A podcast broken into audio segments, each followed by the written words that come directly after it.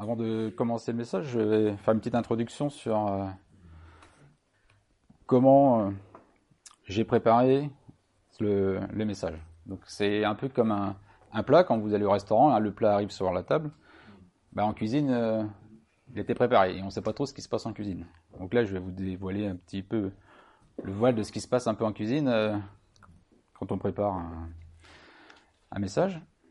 Je me suis posé la question. Alors, vous savez qu'on est premier dimanche de l'année. Et Daniel m'a dit, ben voilà, tu, tu vas faire, tu vas porter le message le premier dimanche. Et moi, quand je prépare un message, c'est très lent. Ça, prend, beaucoup de temps. Et je me suis dit, euh, bon, c'est le premier dimanche, est-ce que je vais faire quelque chose d'exceptionnel par rapport au dimanche ou pas? Donc je me suis mis en réflexion, je me dis, tiens, y a, les gens se souhaitent euh, plein de choses. Euh, et je me suis dit, euh, qu'est-ce que ça change? Qu'est-ce que ce dimanche-là va changer de particulier? Et en fait, donc j'ai réfléchi et bah, je trouvais rien en fait. Parce que tous les dimanches, nous, ce qu'on souhaite, c'est que votre, semaine se passe bien et que la nourriture qu'on vous amène soit la bonne. Donc, on n'attend pas un jour particulier pour vous le souhaiter. Au moins une fois, ou 52 fois dans l'année, c'est ce que nous souhaitons. Donc, vous voyez pas trop euh, quoi changer, puisque euh, dans le monde, bah, on vous le souhaite peut-être qu'une fois. Souvent, c'est un peu hypocrite. Euh, parce que les collègues vous souhaitent plein de choses, mais en fait, ce qu'ils veulent, c'est peut-être prendre votre place, ou rivalité, des conflits et tout. Exceptionnellement, là, ce jour-là, ils ont un mot gentil. Alors que je me suis dit, ben non, parce que Sentinelle, nous, ce que nous essayons d'amener, peut-être des fois maladroitement, c'est la nourriture, la bonne nourriture, au bon moment. Donc, bah, j'ai pas changé ce que j'avais prévu. Et nos comportements ont un impact. Il y a des comportements qui ont un impact limité. Par exemple, si vous mangez trop, cela vous fera du mal qu'à vous-même. Par contre, si vous ne respectez pas le code de la route, vous risquez des accidents et d'avoir de mettre en, danger la vie des autres.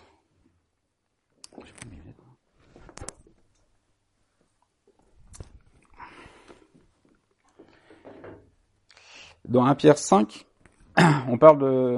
Alors, ne cherchez pas parce que il y a tellement de versets que je vais aller assez vite. On parle de l'orgueil. Et dans la parole, euh, Dieu est assez sévère, puisqu'il dit Dieu s'oppose aux orgueilleux, mais il traite les humbles avec bonté. Alors, je vais pas parler de l'orgueil. Mais là, on voit que dans la parole, sur l'orgueil, Dieu, c'est assez costaud quand même. Hein. Dieu s'oppose aux orgueilleux, c'est quand même pas rien d'avoir comme opposant Dieu. Quoi. Moi, je préfère qu'il soit de mon côté. Je vais plutôt vous parler du jugement, juger, qui est aussi un comportement qui a un impact sur nos vies, mais qui peut avoir un impact sur la vie des autres. Comme l'orgueil a un impact sur nos vies, mais sur la vie des autres. Alors nous sommes souvent amenés à juger. Alors, on peut juger des aliments. Cet aliment est bon, celui-ci est moins bon. Par exemple, pour moi, il y avait un beurre, donc euh, un beurre euh, au lait. Et on s'est demandé s'il était de bonne qualité ou pas. Et vous savez, il existe des applis pour voir. Et cette appli disait qu'il y avait des produits qui n'étaient pas très bons. Il fallait mieux prendre un autre beurre. Donc bah, j'ai décidé de prendre un autre beurre. Donc j'ai jugé un aliment qui était bon ou pas bon. Des fois, on juge des personnes. Est-ce que je dois continuer à le fréquenter ou pas le fréquenter Parce que je ne sais pas, peut-être qu'il y a une mauvaise influence. Ou peut-être au contraire, cette personne a une bonne influence. Des fois, on juge des situations. Est-ce que dans cette situation, je dois intervenir ou est-ce qu'au contraire, je ne dois rien faire? Donc, on est amené quand même à juger. Alors, il y a deux comportements que, pour moi, qui nous amènent à juger. Il y a, on juge en réaction à un événement ou on se met en action pour juger. Alors, je vais m'expliquer. En réaction, par exemple, il y a des, amis que j'essaye de joindre depuis 3-4 euh, mois au téléphone, ils répondent pas. J'ai pas de retour. Alors, j'ai deux façons de faire. Soit en réaction à leur euh, non-réponse, je peux dire, bon, je pas, ils m'aiment pas, ils veulent pas me voir, ou autre. Ou alors, je peux décider, ben, peut-être qu'ils ont d'autres difficultés, ils ont peut-être changé de numéro de téléphone, ou je sais pas. Donc, je vais insister. Et j'ai rappelé plusieurs fois, quatre, cinq fois, trois, euh, trois mois plus tard, et je les ai eus il n'y a pas longtemps. Et ils étaient tout contents de m'avoir.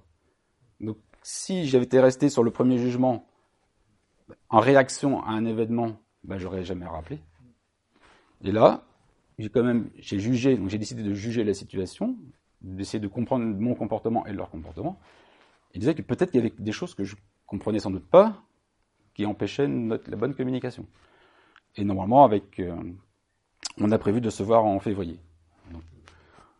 Et il y a un passage euh, dans, la parole que vous connaissez sans doute, c'est euh, la parabole du roi et des deux serviteurs.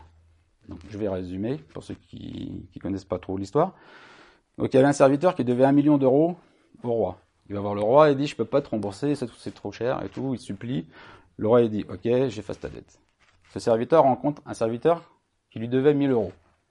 Le serviteur qui lui devait 1000 euros il dit oh s'il te plaît attends un peu. Il supplie et tout. Le premier serviteur dit non non tu vas en prison, tu rembourses la dette. Le roi entend ça. Il rappelle le premier serviteur qui lui devait un million d'euros. Allez en prison aussi. Donc on voit que la réaction du, premier, du premier serviteur, il a fait une réaction en fonction d'un événement. Il a réagi parce qu'il devait. S'il avait jugé en réfléchissant, dit Ah, ben le roi, il m'a fait m'agracier, je vais le gracier, il ne se serait pas retrouvé au même endroit. En fait, on voit qu'il a été jugé de la façon dont il a jugé. Et c'est, de ça qu'on va parler. Donc il y a deux façons de juger. On peut juger pour condamner, ou juger pour secourir.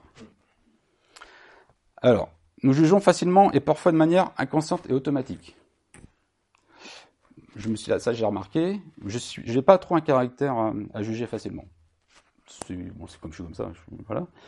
Mais des fois, je me surprends à juger euh, un peu, automatiquement une situation qui est arrivée, un comportement d'une personne.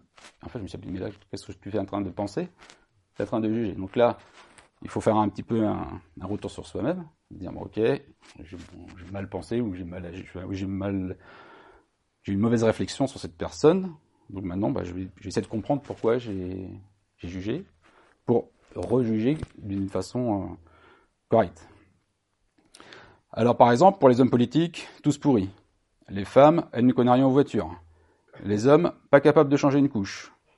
Une personne plus jeune, elle n'a rien à m'apprendre. L'étranger, il est là pour piquer mon boulot.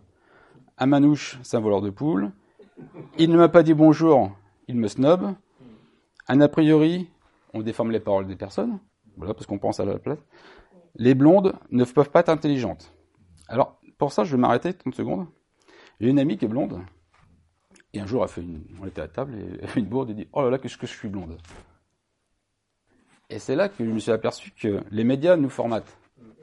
On entend souvent les blagues, des BD, il y a plein de trucs euh, comme ça.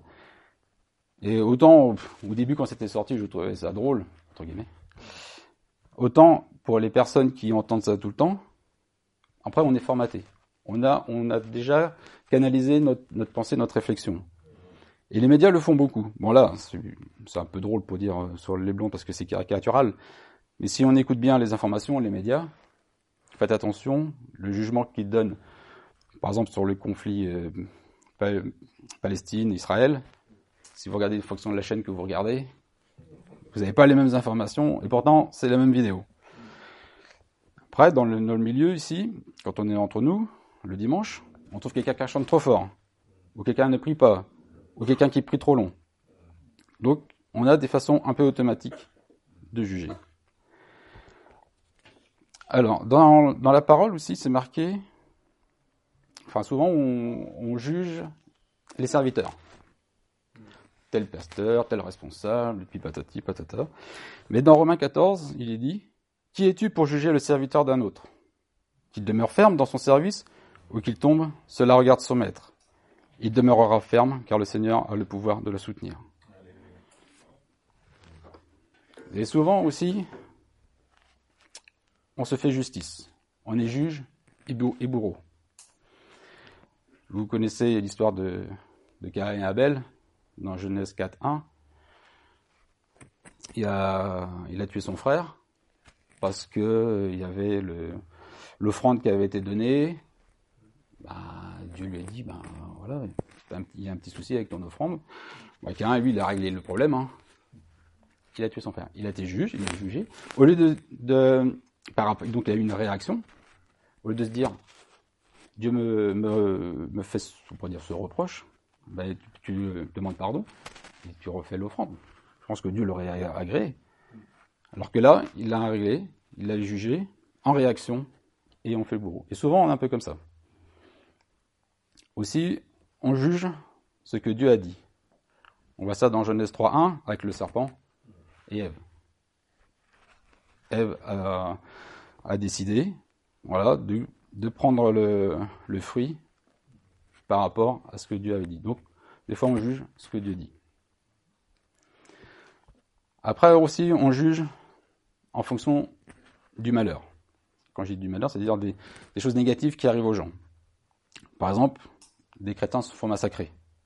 Dans Luc 13, 1, en ce temps-là, quelques personnes vinrent rencontrer Jésus, euh, rencontrer Jésus, comme Pilate avait fait tuer des Galiléens au moment où ils offraient des sacrifices à Dieu.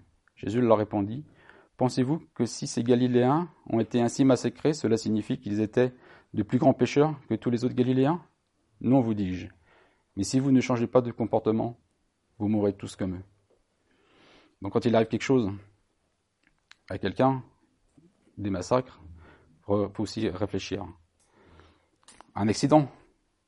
Et ces 18 personnes que la tour de Siloé a écrasées en s'écroulant, pensez-vous qu'elles étaient plus coupables que toutes les autres habitants de Jérusalem Non, vous dis-je. Mais si vous ne changez pas de comportement, vous mourrez tous comme eux. Il y a aussi l'infirmité. Quand on voit quelqu'un qui est, qui est infirme ou handicapé, dans Jean 9, en chemin, Jésus vit un homme qui était aveugle depuis sa naissance. Ses disciples lui demandèrent, Maître, pourquoi cet homme est-il né aveugle? À cause de son propre péché ou à cause du péché de ses parents? Et ça, je l'ai souvent entendu dans les, dans les milieux, dans les milieux chrétiens. C'est incroyable parce que c'est quand même écrit. Ou euh, dit, voilà, si t'arrive telle chose, telle maladie, tel handicap, c'est que tu as quelque chose à régler. Mais c'est sûr, on a tous quelque chose à régler. Mais on met un fardeau en plus sur les personnes qui ont cette difficulté avec cet handicap, au lieu de les entourer et de les encourager, ben, on les écrase. Jésus répondit, ce n'est ni à cause de son péché, ni à cause du péché de ses parents, il est aveugle pour que l'œuvre de Dieu puisse se manifester en lui.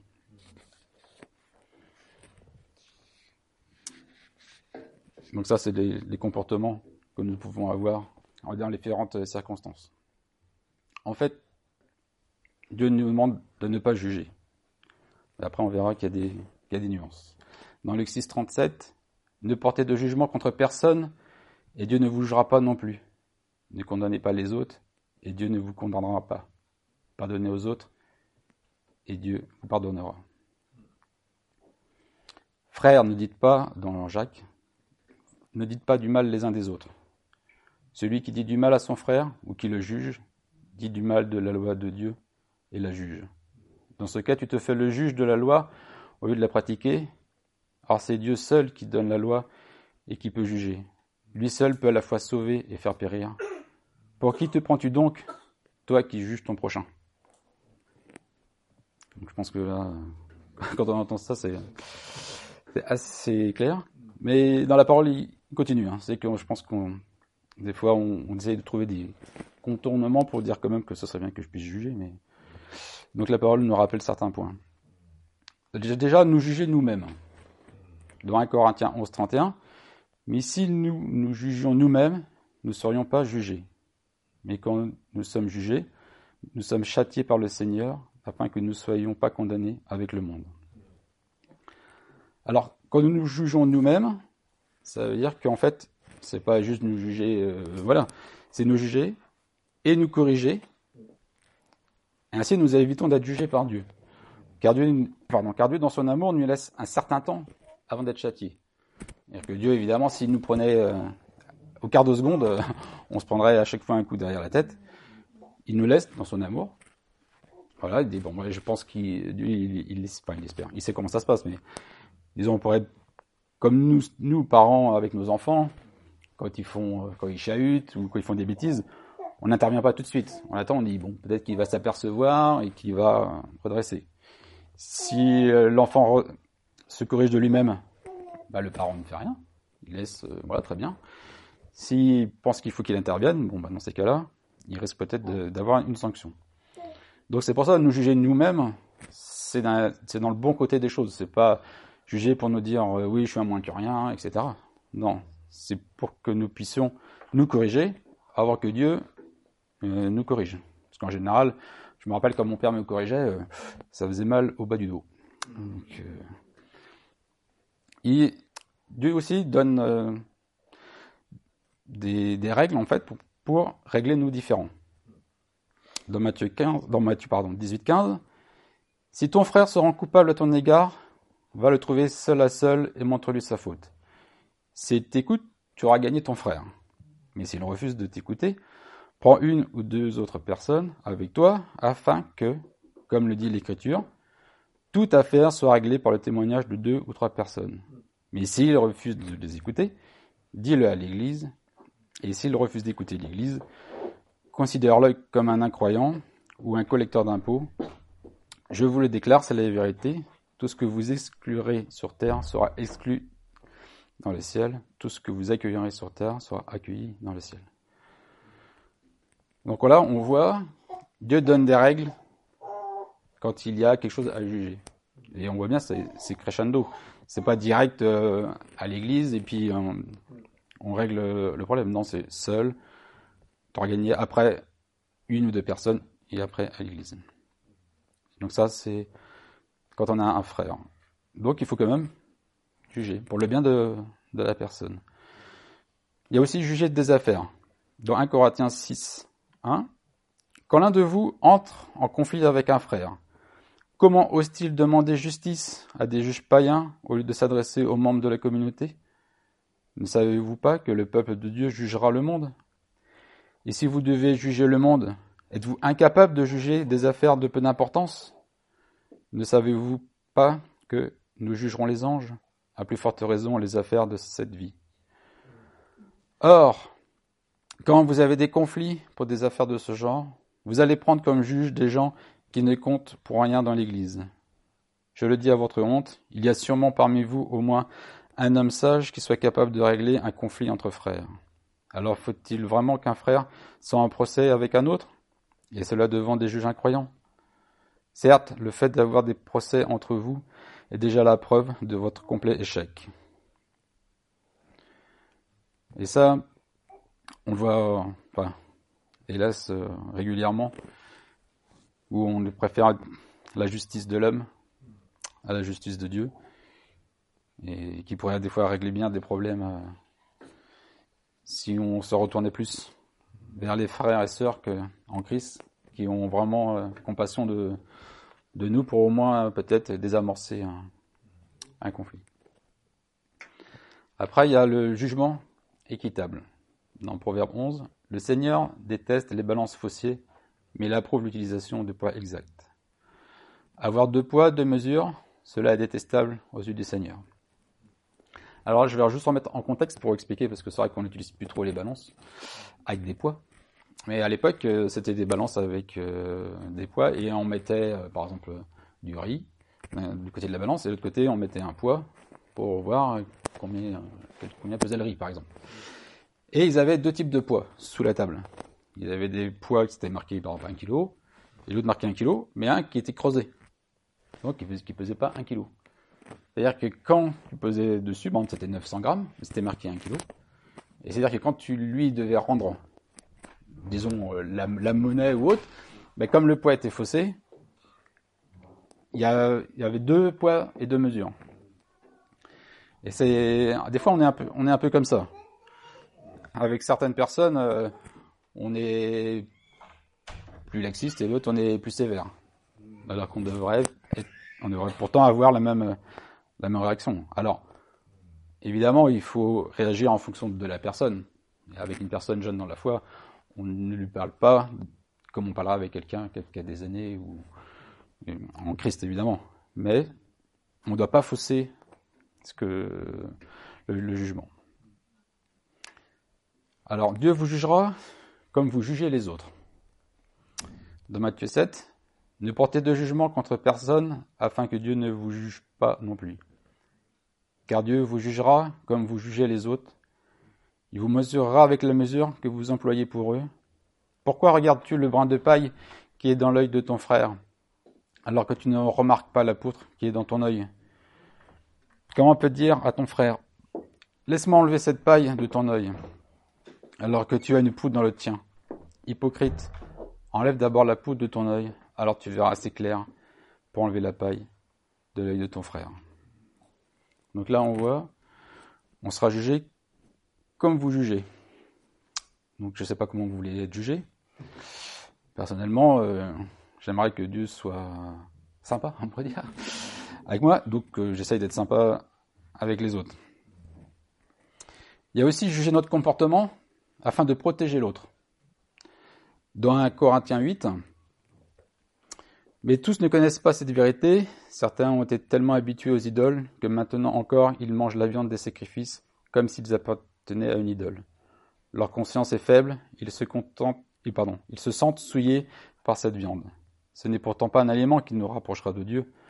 Nous ne perdrons rien si nous n'en mangeons pas, et nous ne gagnerons rien non plus si nous en mangeons. Cependant, prenez garde que la liberté avec laquelle vous agissez n'entraîne dans l'erreur ceux qui sont faibles dans la foi. En effet, si quelqu'un de faible te voit, toi, qui as la connaissance, en train de manger dans le temple d'une idole, ne sentira-t-il pas encouragé dans sa conscience à manger de la viande offerte aux idoles? Et ainsi, ce faible, ce frère pour qui le Christ est mort, va se perdre à cause de ta connaissance en péchant de cette façon contre, vos frères et en blessant leur conscience qui est faible, vous péchez contre le Christ lui-même. C'est pourquoi, si un aliment entraîne mon frère dans l'erreur, je n'en mangerai plus jamais de viande afin de ne pas égarer mon frère. Et ça, c'est, quelque chose qu'on n'a pas trop l'habitude de faire, je trouve. Parce que ça, demande euh, une réflexion déjà sur soi, sur l'autre, il y a des choses qui, nous, qui nous paraissent. Euh, ah oui. Il y a des choses qui nous paraissent euh, évidentes.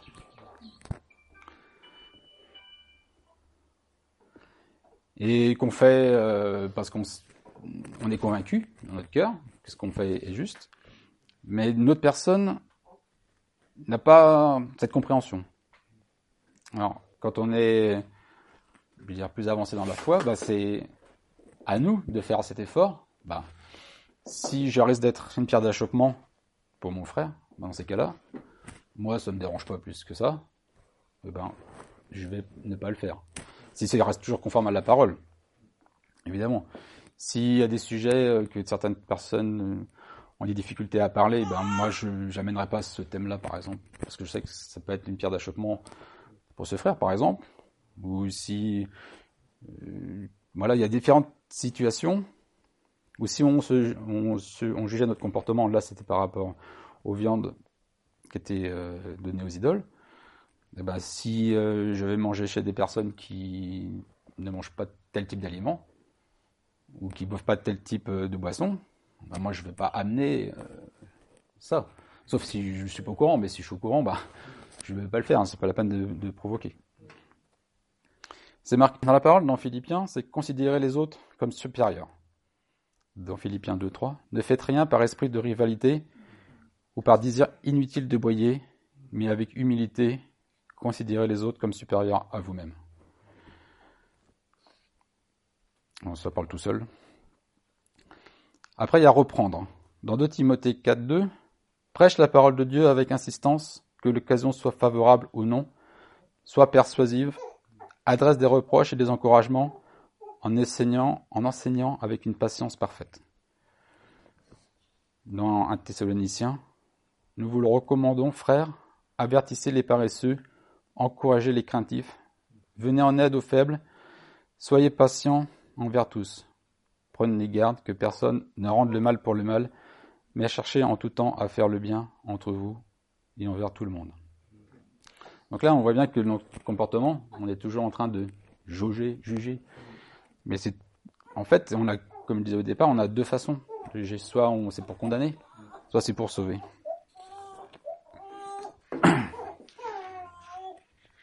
Il y a aussi un, une phrase, surtout quand quelqu'un vient de décéder, on dit euh, est-ce qu'il sera devant Dieu ou pas? Donc le moment fixé, qui sera sauvé? Et des fois, euh, chacun donne un peu son avis, dans l'enterrement ou autre. Mais en fait, dans 1 Corinthiens 4, 5, c'est pourquoi ne portez de jugement sur personne avant le moment fixé? Attendez que le Seigneur vienne, il mettra en lumière ce qui est caché dans l'obscurité et révélera les intentions secrètes du cœur des hommes. Alors chacun recevra de Dieu le louange qui lui revient. Donc, pour conclure, s'il y a un verset à retenir, moi je retiendrai le Matthieu 7, 1. Ne portez de jugement contre personne afin que Dieu ne vous juge pas non plus. Car Dieu vous jugera comme vous jugez les autres. Il vous mesurera avec la mesure que vous employez pour eux. Amen.